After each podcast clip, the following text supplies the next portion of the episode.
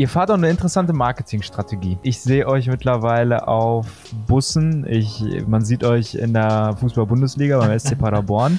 Mit einem Sponsoring gerade in der Bundesliga auf dem, auf dem Trikot wollen wir wirklich mhm. sagen, ey, Cannabis ist genauso normal wie Busfahren, wie Fußball spielen. Du musst den Umgang damit lernen. Also wir sind dieses Jahr über 70 Prozent gewachsen. Äh, Wahnsinn. Die, der, der Gesamtmarkt nicht. Also um, um, die Frage zu beantworten, ja, es war für uns super. Ähm, wie gesagt, es, du kannst auch immer noch, wenn du weißt, was du machst, sehr gut wachsen, sehr gutes Geld verdienen. Es ist allerdings nur herausfordernder gewesen. Also jetzt kommt es wirklich mal auf gute Unternehmerei an und nicht immer nur äh, Geld gibt es für einen halben Prozent zu leihen und jeder Vollidiot kann, kann drei Milliarden leihen, tausend Sachen bauen äh, und auf einmal schaltet sich der Hebel um. Herzlich willkommen zu einer neuen Folge unseres Thankful Podcasts. Luis und ich sind heute nicht alleine. Wir haben hohen Besuch. Thomas Chaton von 420 Pharma, äh, einem der Gründeraushängerschilde aus äh, Paderborn und OWL momentan ist das zweite Mal sogar bei uns. Das erste Mal ist knapp ein Jahr her. Dort haben wir bereits über die Cannabis-Legalisierung, über medizinisches Cannabis und die Gesetzgebung gesprochen. Und steigen da direkt mal ein. Erstmal, hi, schön, dass du da bist, Thomas. Äh, aber hi, direkt hi, Louis. Einstiegsfrage. Morgen. Sofort. Was was kommt jetzt? Das Cannabis-Gesetz wurde überarbeitet. Ab 1.4. soll es online gehen. Gestern hat sich die SPD ein bisschen quergestellt. Was, was ist da los eigentlich?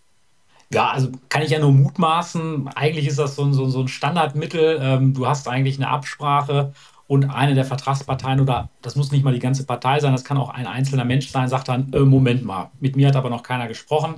Ähm, passiert bei allen möglichen Gesetzen, passiert auch im, im, im Business bei uns äh, und dann setzt du dich einfach nur noch mal hin, äh, sagst, was möchtest du denn haben, äh, dann regelt man das auf einem kurzen Dienstweg und meistens ist es das dann auch gewesen. Also die haben ja auch gestern noch mal, äh, beziehungsweise ich glaube gestern war es noch mal offiziell auf der Homepage auch noch mal das Statement gemacht, weil der mediale Druck, der wurde dann doch ein bisschen größer als geplant, als sie gesagt haben, hier SPD-Spitze hat noch nicht äh, zugestimmt. Und äh, darauf war ja auch ganz klar zu sehen, nee, nee, wir sind committed, das Thema kommt und macht euch mal keine Sorgen.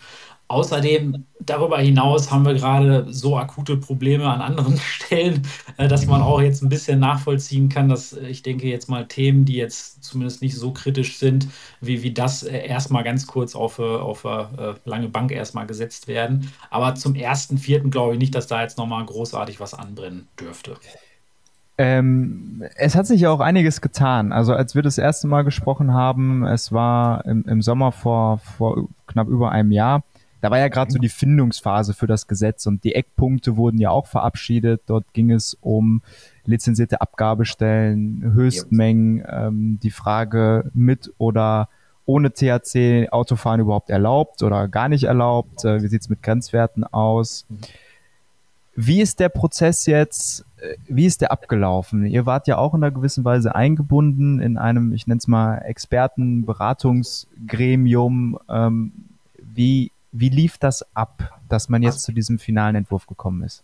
Genau, also schlussendlich haben die wirklich aus Querbeet nicht nur Wirtschaft, sondern Apotheken, Ärzte, andere Verbände und wirklich den kompletten Bundesquerschnitt sozusagen äh, eingeladen und erstmal gesagt, sagt mal bitte eure Position zum Thema Cannabis, wie würdet ihr das machen, wie würdet ihr es nicht machen?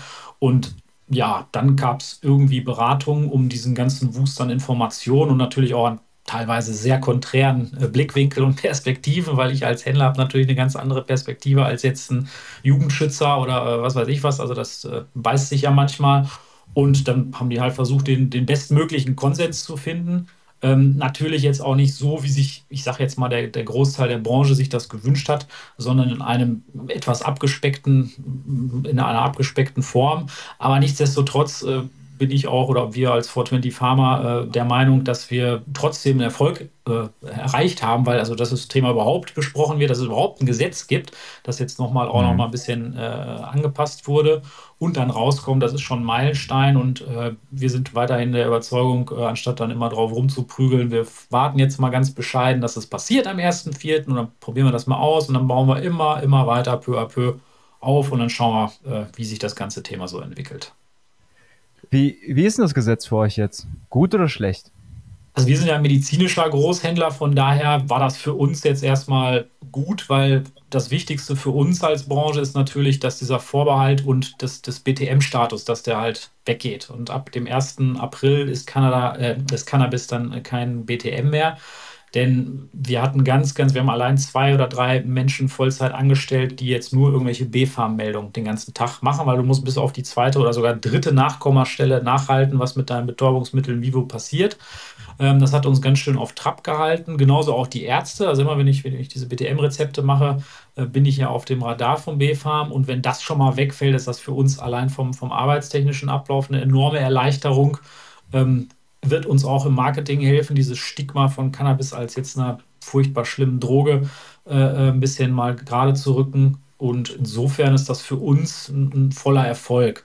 Ähm, ich kann es total verstehen, dass jetzt, sage ich jetzt mal, Privatpersonen, die sich mehr davon erhofft haben oder vielleicht eine komplette Legalisierung mit, mit Geschäften und alles Mögliche, die werden sehr enttäuscht sein. Es ist ein Gesetz, was auf jeden Fall, ich sage jetzt mal, zu einiger Vorsicht mahnt mit, mit dem Umgang äh, zu Cannabis und das ja auch zu Recht, weil es eben ein neues Thema ist. Ähm, könnte mir aber vorstellen, dass vielleicht im Laufe der ja, neuen Legislaturperiode oder wann auch immer da dann nochmal vielleicht Anpassungen äh, dran vorgenommen werden, weil was haben die jetzt schlussendlich gemacht? Die haben das Abstandsverbot ein bisschen äh, aufgelockert, das heißt von 200 Metern bis du auf 100 Meter runter und da dann eben mit der Einschränkung, dass das nicht im Sichtbereich sein darf, weil mhm. das hatten wir dann ja auch gesagt im ersten Entwurf. Ich so, das ist ja lustig. Guckt euch mal eine Landkarte an. Da hat eine, eine Firma das auch mal spaßeshalber gemacht. Da kannst du quasi nirgendwo äh, draußen äh, auch nur irgendwo Cannabis äh, konsumieren. Und äh, das wurde ja einmal angepasst, dann genauso wie die, die, die Besitzmenge zu Hause. 25 Gramm getrocknet. Äh, wie gesagt, bei drei Pflanzen wird schwierig zu, zu realisieren. Bei 50 Gramm getrockneter äh, Blüte und quasi 300 Gramm Nassware ist das schon, schon besser. Und ähm, ja, was allerdings noch durch auch geändert wurde und was, was viele Leute gar nicht so richtig mitbekommen haben. Und das ist jetzt natürlich für die CBD-Branche äh, mhm. eigentlich ein ziemlich harter Schlag. Und, und da wundere ich mich, warum der Aufschrei noch nicht so, so stark ist. Ähm, durch dieses neue Gesetz wird jetzt natürlich auch CBD innerhalb des Cannabis-Gesetzes geregelt. Und das bedeutet, dann hat man es wirklich schwarz auf weiß, jede CBD-Blüte, jedes CBD-Tröpfchen, äh, äh was in irgendeiner Apotheke, Supermarkt, Tankstelle oder sonst wo zu finden ist, ist damit illegal. Ich muss dann für CBD genauso ein Rezept holen. Es ist, wie gesagt, kein Betäubungsmittel mehr, aber ich habe ja trotzdem noch den Prozess, geh zu Arzt, hol dir ein äh, Rezept und holst dir dann aus der Apotheke raus. Und das gilt dann eins zu eins für CBD genauso. Nutzhanfnachweis, dass da kein THC, also die ganze Rauschklausel, das ist für die Branche natürlich äh, puh, sehr, sehr, sehr herausfordernd, möchte ich mal sagen. Und eine Klamotte ist da auch noch drin in dem Gesetz und auch das wundert mich, dass da noch keiner mehr, mehr Wind gemacht hat.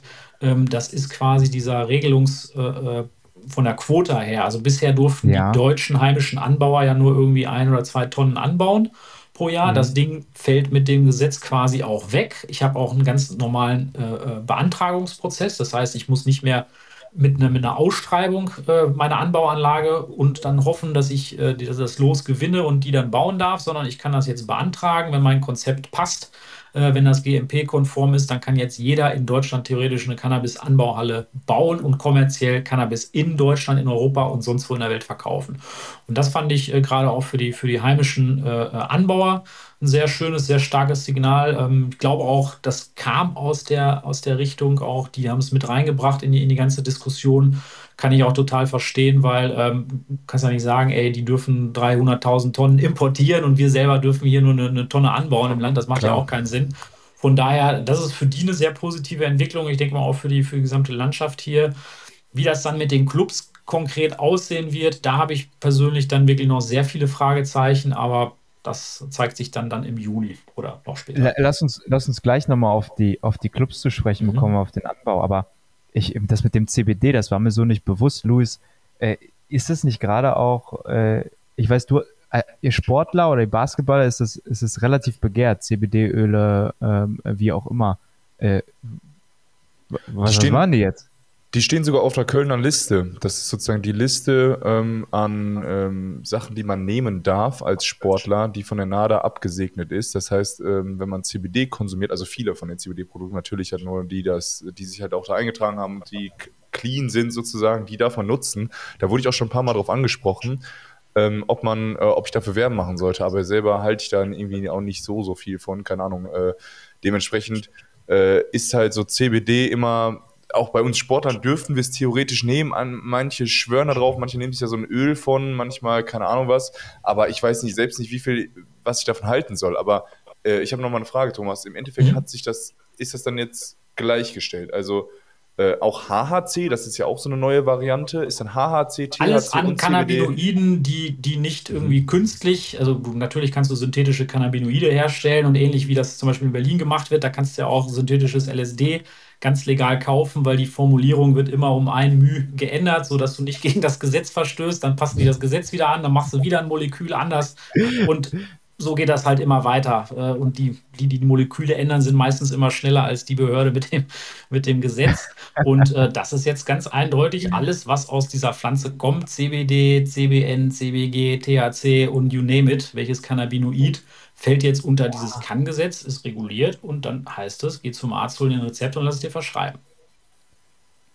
Verrückt. Also na, na, für die Sportler, die können das weiter konsumieren, Klar. aber der, der vielleicht bisher bekannte Weg, ich gehe zu DM und hole mir dann ein kleines Fläschchen an der Kasse oder genau, so beim Kiosk oder Tankstelle meines Vertrauens liegt das auch vorne in der Auslage rum. Der Weg wird durch dieses Gesetz definitiv illegal. Ob das dann sofort von der Ladentheke verschwindet, ist natürlich dann auch noch eine andere Frage, aber dann hast du eine, ein, eine glasklare Handhabe. Also wenn dann einer mhm. mal böse ist und den Kioskbesitzer nicht mag, äh, dann rufst du an und dann müssen die loslegen. Ja.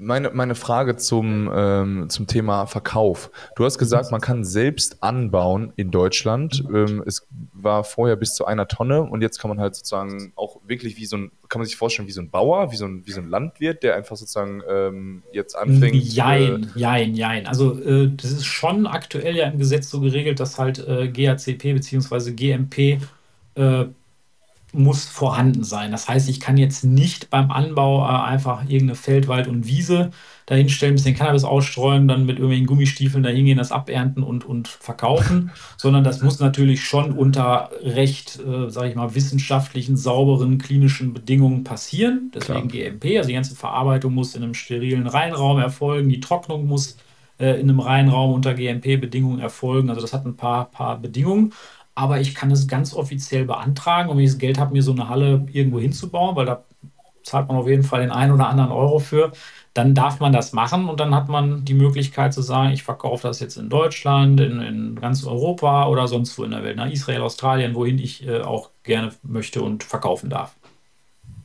Aber der Markt in, äh, in, also der Export ist da deutlich größer als jetzt sozusagen der Absatz im eigenen Markt da noch, ne? weil man hier noch den Umweg übers Rezept gehen muss, oder? Aktuell schon. Also es gibt natürlich viele Länder, auch in Europa, wo, wo sich das immer jetzt immer in großen Schritten äh, wirklich vergrößert, der Markt. Also der, der ausländische Markt wird auch für uns immer, immer wichtiger und bedeutsamer.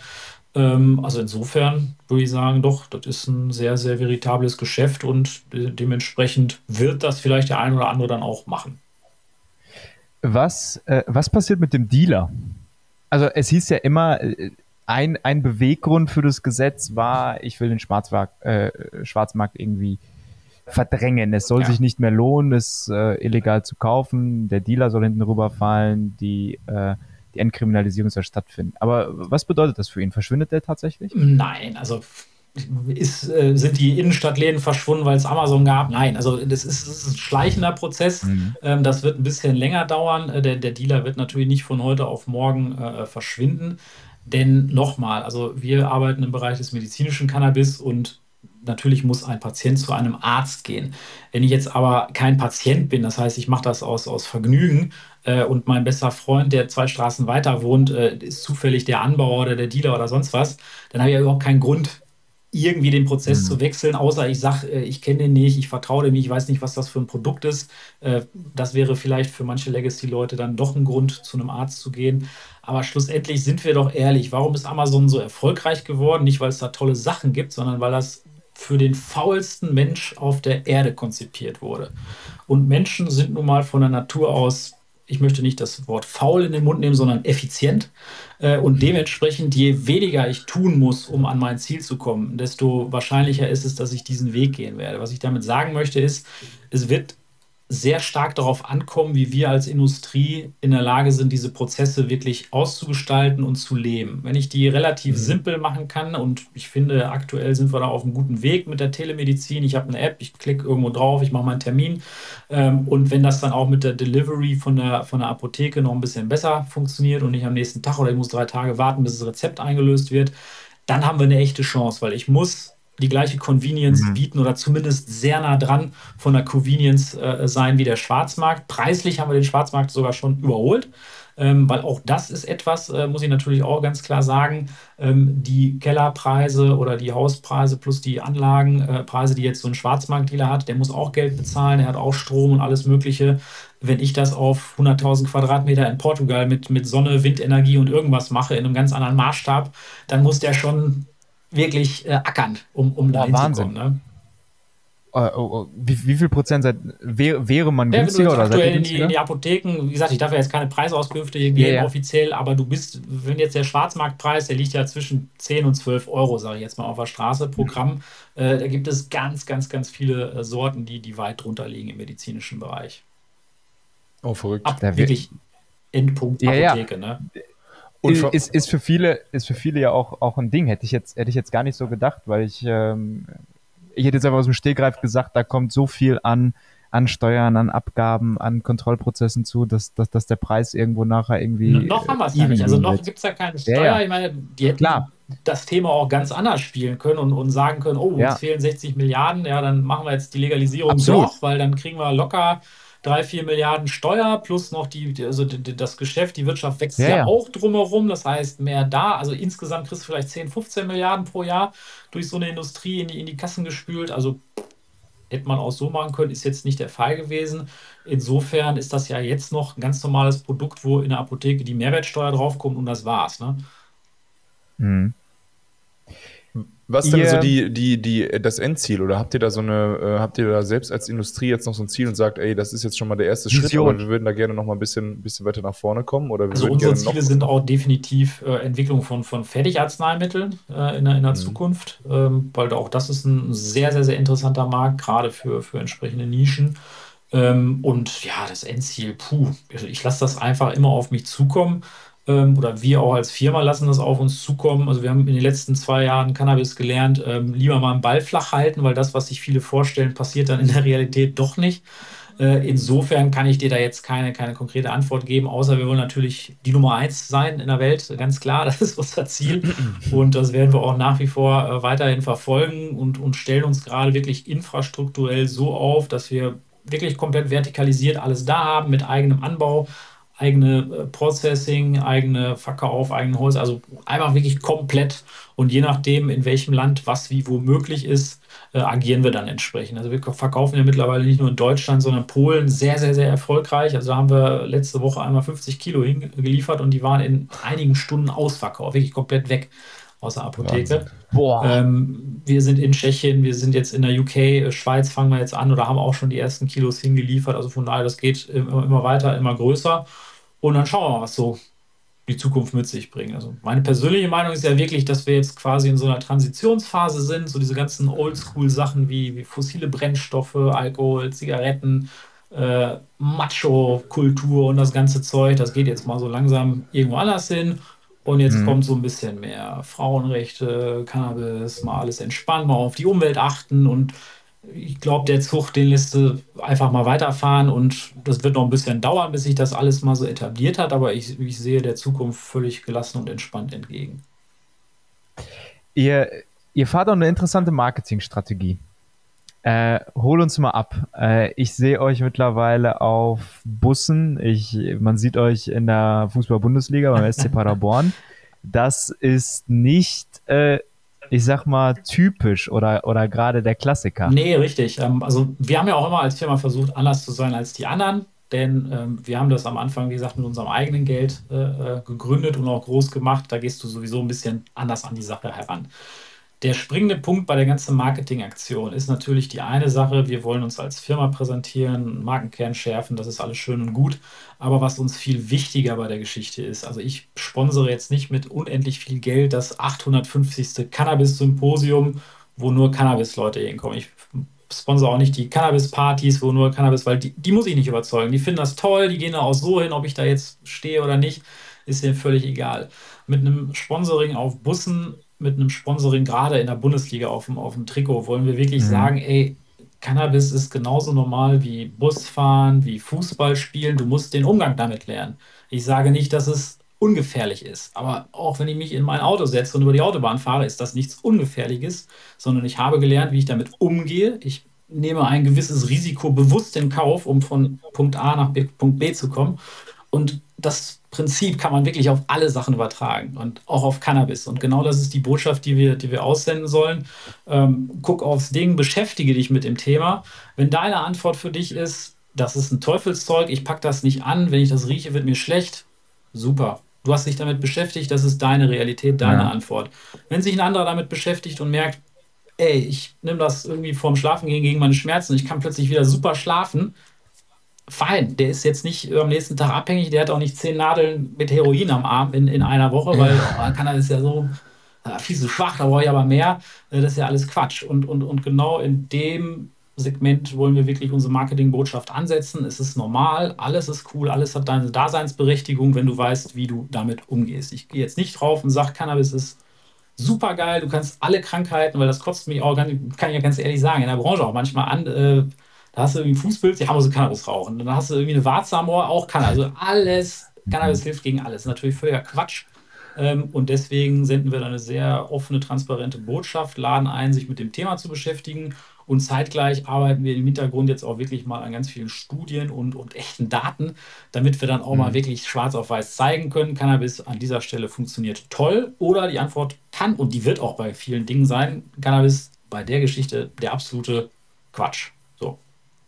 Jetzt Normalität, du hast, äh, das ist was Interessantes angesprochen. Äh, diese Normalität in diese Thematik reinzubringen, ist oftmals noch total schwierig. Merke ich ja. auch im familiären Freundesumkreis. Die Themen, ja. die Thematik hat tendenziell auch bei älteren Menschen immer eine gewisse Sensibilität. Glaubst du, dass, dass wir da hinkommen, eine, eine ähnliche Normalität wie beim Umgang mit Alkohol zu erreichen? 100 Prozent. Ich meine, wir haben uns gewöhnt, das muss man sich mal vorstellen. Also es ist vollkommen normal, sich an einem Wochenende mit 200 Leuten irgendwo zu treffen, sich zu besaufen und sich dann an einem Fußballspiel die Fresse einzuhauen. Also das ist Klar schickt man ja, ja. die Polizei hin, da steht auch mal ein Artikel in der Zeitung, aber es ist jetzt nicht so, dass irgendwelche Demos hier und das muss aufhören und der Alkohol und so stimmt. Also man hat sich selbst an sowas gewöhnt, ja. Ähm, also Menschen gewöhnen sich irgendwann an alles und es kommt wirklich darauf immer an, wie Themen verkauft und erklärt werden. Weil jetzt, das ist ja das Schöne, wo äh, mit, mit, wie gesagt, so Internet, Social Media und ein bisschen größerer Austausch von Informationen, es gibt ja ein bisschen mehr schlauere Menschen, da siehst du, was passiert. Die Sachen, die eigentlich auch nicht gut sind für die Menschheit, die gehen jetzt von ganz alleine in, in, in eine Richtung, die eben nach unten zeigt. Und die Sachen, die immer propagiert wurden, dass die ganz, ganz schrecklich sind, und jetzt, wenn man sich ein bisschen mehr mit beschäftigt und merkt, Mensch, so, so furchtbar schlimm ist das ja gar nicht, die gehen eher leicht nach oben. Ich spreche da jetzt nicht nur von Cannabis oder so, sondern auch andere Dinge. Was muss dafür geschehen? Äh, das kann ja nicht nur Aufklärung, ja nicht Aufklärung, nur Aufklärung und wirklich die Bereitschaft, äh, mit, also auch von der Politik und der Medizin, wirklich von ja. Instanzen, sich neutral mit dem Thema zu beschäftigen. Also im Moment nutzen das so viele Politiker in so populistischer Weise. Also immer wenn ich nach Bayern gucke und, und sehe, was da für Statements oder Kommentare oder auch diese, diese Kampagne da von der ja. CSU, Himmel, Himmel, ja. ich meine, der Dobrindt, oh, echt jetzt, ja. Und das ist so populistischer Quatsch, äh, der, der wirklich keinerlei wissenschaftlicher Grundlage hat. Und, und wir laden genau diese Instanzen dazu ein, eine wissenschaftliche Debatte zu führen, eine echte mit echten Argumenten, äh, um dann wirklich zu entscheiden. Und genau das muss passieren. Aufklärung, Aufklärung, Aufklärung, Leute abholen, viel informieren, viel erklären, viel zeigen und dann kommt der Rest von ganz alleine. Und wir setzen wirklich daran an, dass wir an ganz bestimmte Menschen herantreten, die in der Gesellschaft eher eine, eine hervorgehobene oder exponierte Rolle haben, weil wir denen dann zeigen wollen, ey, komm zu uns in die Firma, schau dir alles an, wir erklären dir, was Cannabis überhaupt wirklich ist. Und ich sag's euch, also wir hatten jetzt zig von solchen Veranstaltungen, wo wirklich auch viele, ich sage jetzt mal, Ordensträger und, und, und wichtige Menschen äh, dabei waren Viele von denen haben sich teilweise sogar entschuldigt danach und haben gesagt, verdammt, ich wusste gar nicht, äh, dass das alles Cannabis ist. Und sie haben das so toll erklärt, ähm, ich habe jetzt einen ganz anderen Blickwinkel, ich beschäftige mich nur mit dem Thema. Und wenn wir das noch zwei, drei Jahre machen, also nicht nur wir mit Frau Pharma, sondern die komplette mhm. äh, äh, Industrie, äh, dann wird das in die richtige Richtung gehen. Ja, mich nervt tatsächlich so unglaublich, dass wir Deutschen diese so, so eine unfassbare Angewohnheit entwickelt haben, alles negativ zu formulieren. Äh, ja, das, und das, das ist wirklich fast einzigartig in Europa, auch bei uns hier in Deutschland. Also wirklich, also man muss ja nur mhm. zu den Nachbarn nach Holland rüber gehen. Also die sind viel pragmatischer oder Dingsbums. Wir, die haben das zwar nicht gut gelöst, das ganze Thema, aber allein von den Denkprozessen sind wir hier wirklich, also diese, dieser Begriff German Angst und alles ist skeptisch und alles immer schlecht. Äh, boah, keine Ahnung, warum das so ist. Hat seine Berechtigung dieser Begriff. Ja, und dadurch, dadurch fördern wir auch diesen Populismus. Und man sieht es ja in verschiedenen Themen, sei es, sei es Cannabis, sei es ähm, momentan die Flüchtlinge ja. unter, oder ja. Antisemitismus.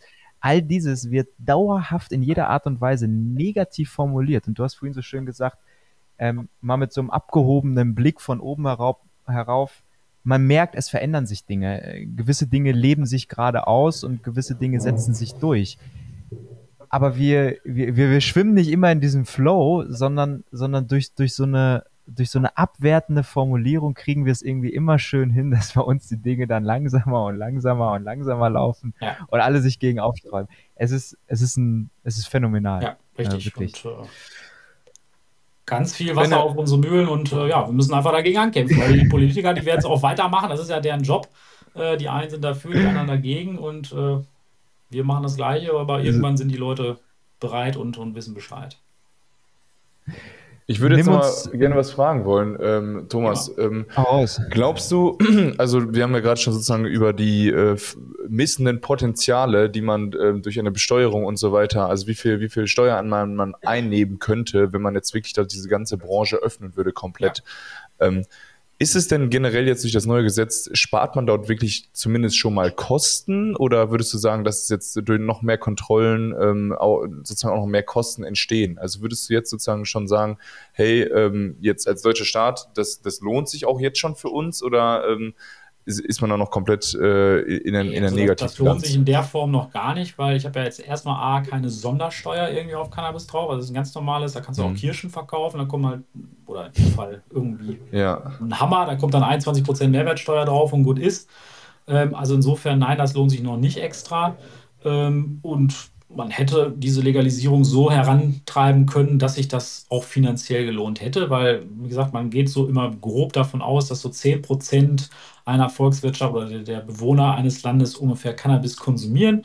Das heißt, ich habe theoretisch mhm. hier äh, äh, ja, vier bis acht Millionen, wenn wir mal hochgreifen, äh, Kunden. Und wenn ich das halt mal ausrechne, wie so ein Gesamtmarkt aussehen könnte, dann kommt man ganz schnell in, in zweistellige Milliardenbereiche. Und das ist ja nur der Kernmarkt. Also ich rede ja noch nicht mal von dem ganzen Peripheriemarkt drumherum, irgendwelche Zubehörteile. Ich bin mir auch sicher, dass irgendwann die Hotellerie oder die Eventbranche dieses Thema für sich entdecken wird und vielleicht irgendwelche mhm. Cannabis-Retreats, ähnlich wie jetzt mit Ayurveda und Yoga und was weiß ich, was du da mhm. alles noch machen kannst, anbieten wird. Ähm, also da ist ja zig Potenzial von irgendwelchen Fasern aus dem Nutzhanfbereich, die du in der Industrie äh, setzen kannst, wenn du vielleicht mal jetzt die Forschung herantreibst. Also es ist ein gigantischer Bereich. Ähm, ist natürlich klar, dass er in der Vergangenheit jetzt nicht so krass forciert wurde, weil ja, ist eine Pflanze, ich kann mir den Wirkstoff nicht patentieren lassen und äh, ist halt dann was, was für alle. Aber das muss ja jetzt nicht Schlechtes sein. Und insofern äh, ist da noch viel Potenzial und viel Luft nach oben, um damit für einen Staat wie Deutschland jetzt noch, noch mehr Geld irgendwie äh, zu verdienen. Ja, für, für, mich, für mich ist es so spannend, dass, dass du sozusagen da immer so positiv äh, von ausgehst, dass dann halt so wie, das eher mit einer Ayurveda-Kur vergleichst, als jetzt zum Beispiel mit dem, äh, mit dem, okay, wir, wir trinken auf dem Dorffest, weil es halt halt wirklich ähm, viel, viel positivere Wirkung, oder? Davon bist du auch immer noch komplett überzeugt, oder? Also kann, kann man eigentlich also Alkohol und, und Cannabis nicht vergleichen.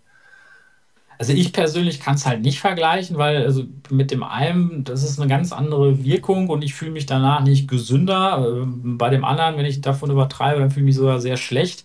Ähm, ich habe für mich und, und jetzt in meinem Form meinen Rückenschmerz eine Form gefunden, wie das für mich passt und damit kann ich leben, ohne dass ich irgendwelche äh, Ausfallerscheinungen habe. Und insofern Vergleich sehr schwierig. Also wenn ich es jetzt als, als Droge oder als, als Freizeitspaß vergleichen möchte, kann ich es vielleicht machen, aber medizinisch hinkt der Vergleich extrem bei Alkohol und Cannabis, ja. Ja, und gibt es neue THC irgendwie Grenzwerte beim Autofahren? Weil es gibt ja auch einen ganz normalen Alkoholgrenzwert. Kann man auch irgendwie diese Grenzwerte vergleichen? Es soll ja angeblich einer präsentiert werden. Noch kennen wir den nicht, noch haben wir auch nicht gehört, okay. in welche Richtung das Ganze gehen soll. Aber macht natürlich Sinn, weil der aktuelle von, von einem Nanogramm oder was das ist, Äh, das ist ja ein Witz. Also kann ja vor einer Woche oder vor zwei Wochen auf einer Party mal an einem Joint vorbeigelaufen sein. Also ich muss vielleicht noch nicht mal aktiv, sondern nur passiv vorbeigelaufen sein. Und wenn ich Pech habe, habe ich dann eben genau diesen Nanogramm in meinem Blut. Also da muss man definitiv nachschärfen.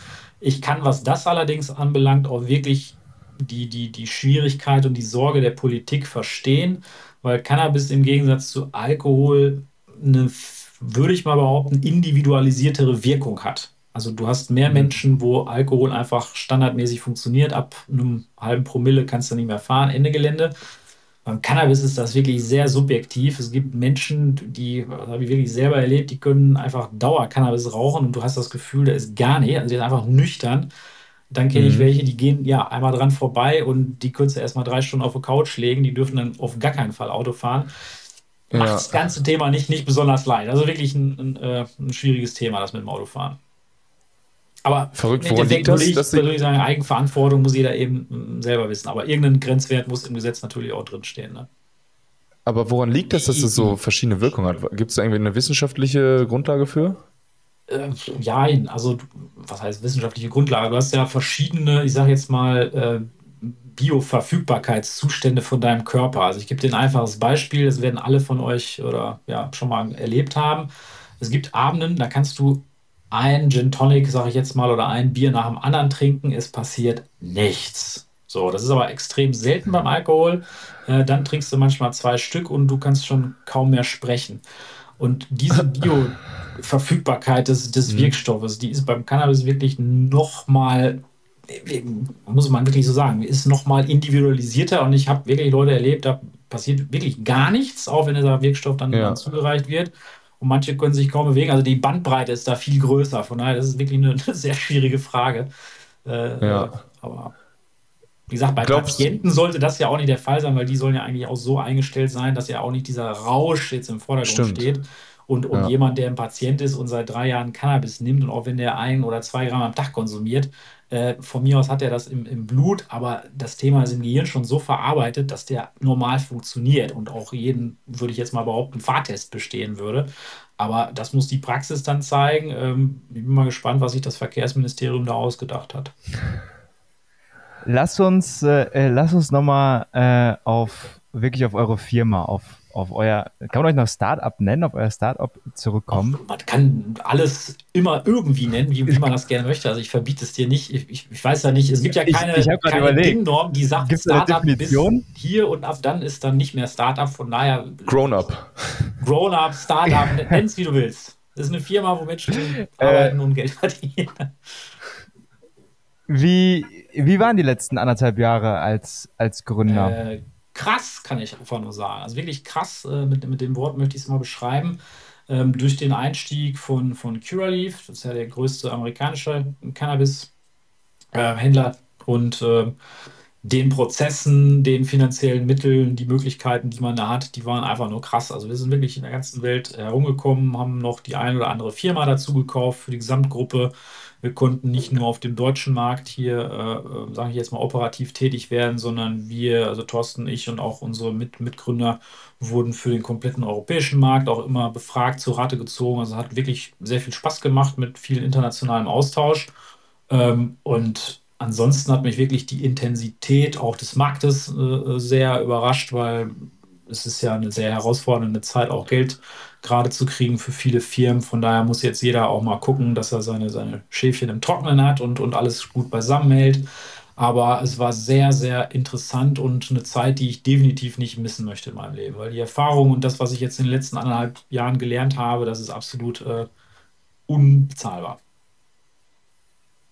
Wie, wie schätzt du gerade so die Gesamtlage für neue, neue Gründer, neue Startups ein? Im Cannabis-Bereich oder allgemein jetzt? Allgemein, allgemein, weil äh, die Wirtschaftssituation ist schwieriger geworden, das Geld ist teurer geworden. Ich habe äh, das Gefühl, Investoren sind zurückhaltender geworden. Total. Also in den meisten Bereichen stimmt das. Es gibt immer noch so ein, zwei Schlüsselbereiche. Äh, also wenn ich jetzt sage, ich habe eine Maschine, die druckt dir Mikrochips am laufenden Band für einen super Preis, dann werde ich mit Geld zugeschissen, gar keine Frage. Alles, was mit Logistik zu tun hat, Geld hier, hier, hier, nimm, nimm, nimm. Ähm, Cannabis ist momentan definitiv schwierig ähm, hat allerdings nichts zu tun, dass die Industrie als solche nicht funktioniert, sondern eben aufgrund der Tatsache, die Politik kündigt was an und verschiebt es dann immer. Also dieses ständige Hin und Her und kommt, kommt nicht, ja, nein, das macht dann natürlich irgendwann mal Investoren bekloppt. Äh, und dann sagen die genauso wie wir auch, ja, als, als, als äh, Führungskräfte, jetzt setzen wir uns jetzt einmal hin, warten bis zum 1. April und wenn das dann wirklich soweit ist, dann sprechen wir alle nochmal. Ne? Also von daher ähm, ist das im Moment definitiv im Cannabis-Bereich schwierig, überhaupt Geld zu bekommen. Ähm, auch in anderen Branchen würde ich mal behaupten, es ist jetzt aktuell eher noch eine abwartende Phase. Also ich sehe das gar nicht so kritisch mit Rezession, Inflation und so weiter und so fort, dass wir uns da wirklich in einen, in einen schlimmen Zustand bewegen, sondern es ist vielmehr jetzt gerade dieses, es ist zu viel in zu kurzer Zeit passiert, die schrecklichen Dinge in der Ukraine, die schrecklichen Dinge in Israel, Weltwirtschaft allgemein. Äh, unsere Leute im Bundeshaushalt haben nicht genau hingeguckt und jetzt fehlt auf einmal ein paar, paar Euro im Budget. Äh, das sind eigentlich so viele Dinge in, in, in der kurzen, komprimierten Zeit, äh, sodass man jetzt mal ein bisschen sagt, wir, wir warten jetzt mal. Das kocht hier alles zu hoch, wir drehen die Flamme jetzt mal runter, setzen uns mal schön an den Tisch und gucken zu, dass die Suppe wieder klarkommt. Aber die Suppe wird klarkommen.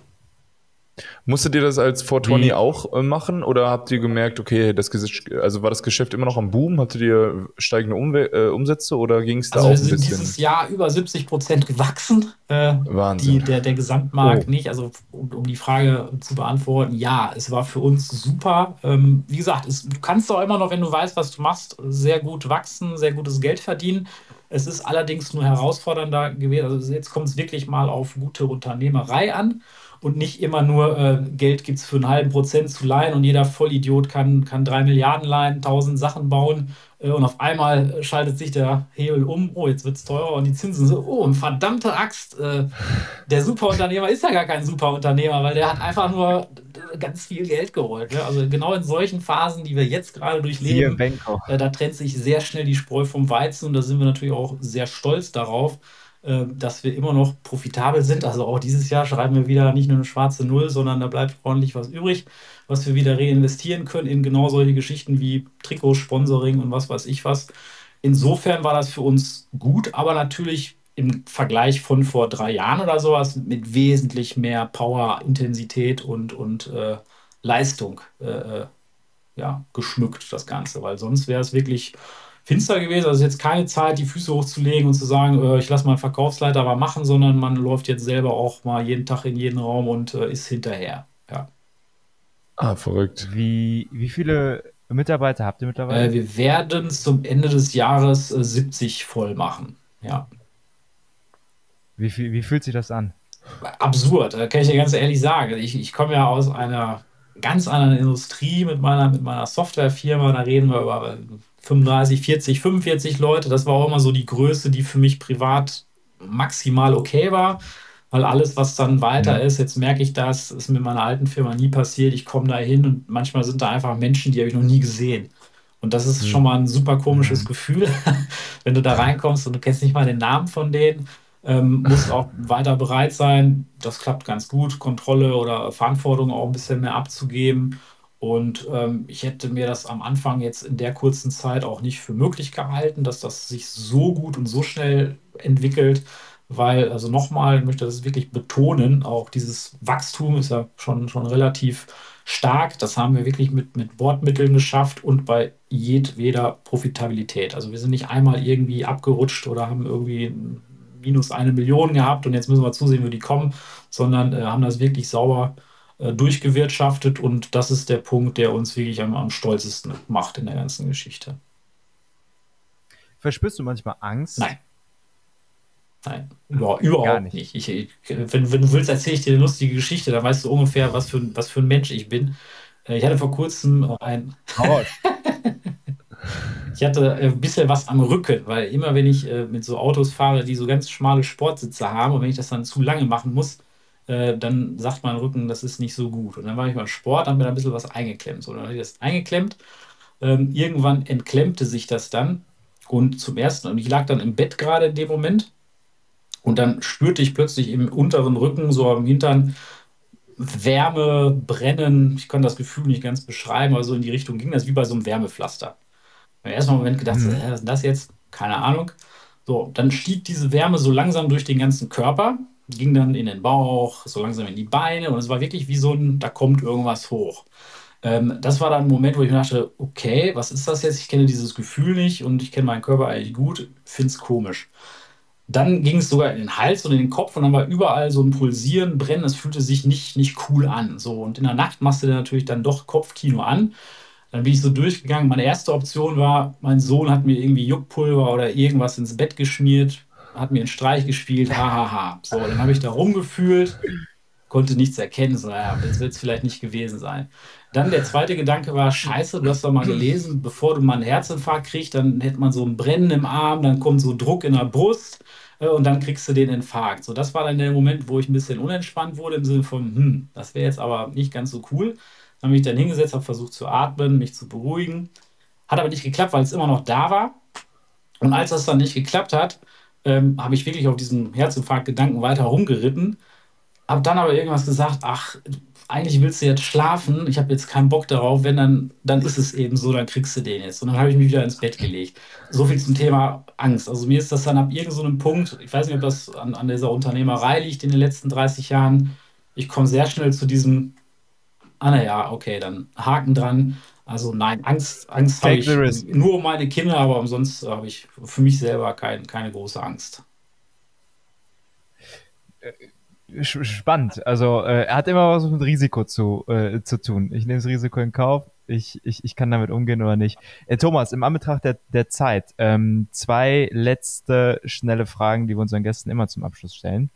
Äh, Nummer eins, wofür bist du just in the moment dankbar? Jetzt gerade ähm, für meine Familie, dafür, dass ich atmen darf, dass es warm in diesem Zimmer ist und dass ich satt bin.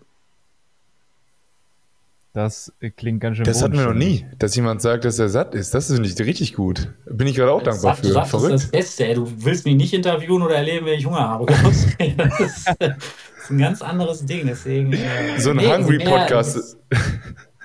Das wäre eine Idee, so, ein, so ein äh, Hunger-Podcast, damit man immer versucht, irgendwie noch die schlechten Seiten aus den Menschen rauszukratzen. Ey, du bist nicht wundern, wirklich. Also, äh, diese Snickers-Werbung kommt nicht von ungefähr, ne? Äh, stimmt. Das, äh, nee, erst, erstmal, Luis, kommt der, äh, äh, kommt der äh, Cannabis-Podcast, wenn es dann ganz offiziell legal ist. Äh, das das, das wäre die nächste Idee. Äh, aber äh, zweite Frage, Thomas. Äh, eine Message, die du in die Welt tragen könntest. Äh, ein Satz, ähm, den du den du jetzt einmal verbreiten kannst. Äh, welcher wäre das? Wenn euch irgendeiner irgendetwas erzählt, lest es selber nach, beschäftigt euch damit und bildet euch bitte euer eigenes Urteil. Das gilt nicht nur für Cannabis so, sondern das ist bei allem so.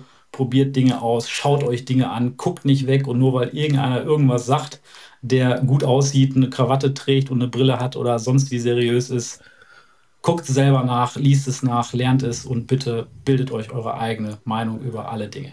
Dann ist auf der Welt nicht so viel schlimmes Zeug los. Perfekt. Das war ein bewegendes Schlusswort in diesem Sinne. Danke, Thomas, für deine Zeit, dass du dir die Zeit genommen hast, mit uns zu Immer sprechen. Immer wieder gern. Ähm, und äh, vielen Dank für alle, die zugehört haben. Wir hören uns nächste Woche. Tschüss. Ganz viel Erfolg euch noch, Jungs. Eine super Weihnachtszeit und falls wir uns nicht mehr vorher sehen, äh, einen guten Rutsch in das neue Jahr 2024. Ich denke, da wird es noch neue spannende Themen für eure Podcasts im Sinne von, wir sehen uns bald wieder. Sehr schön. Danke. Ciao. Liebe Grüße Ciao. Ciao.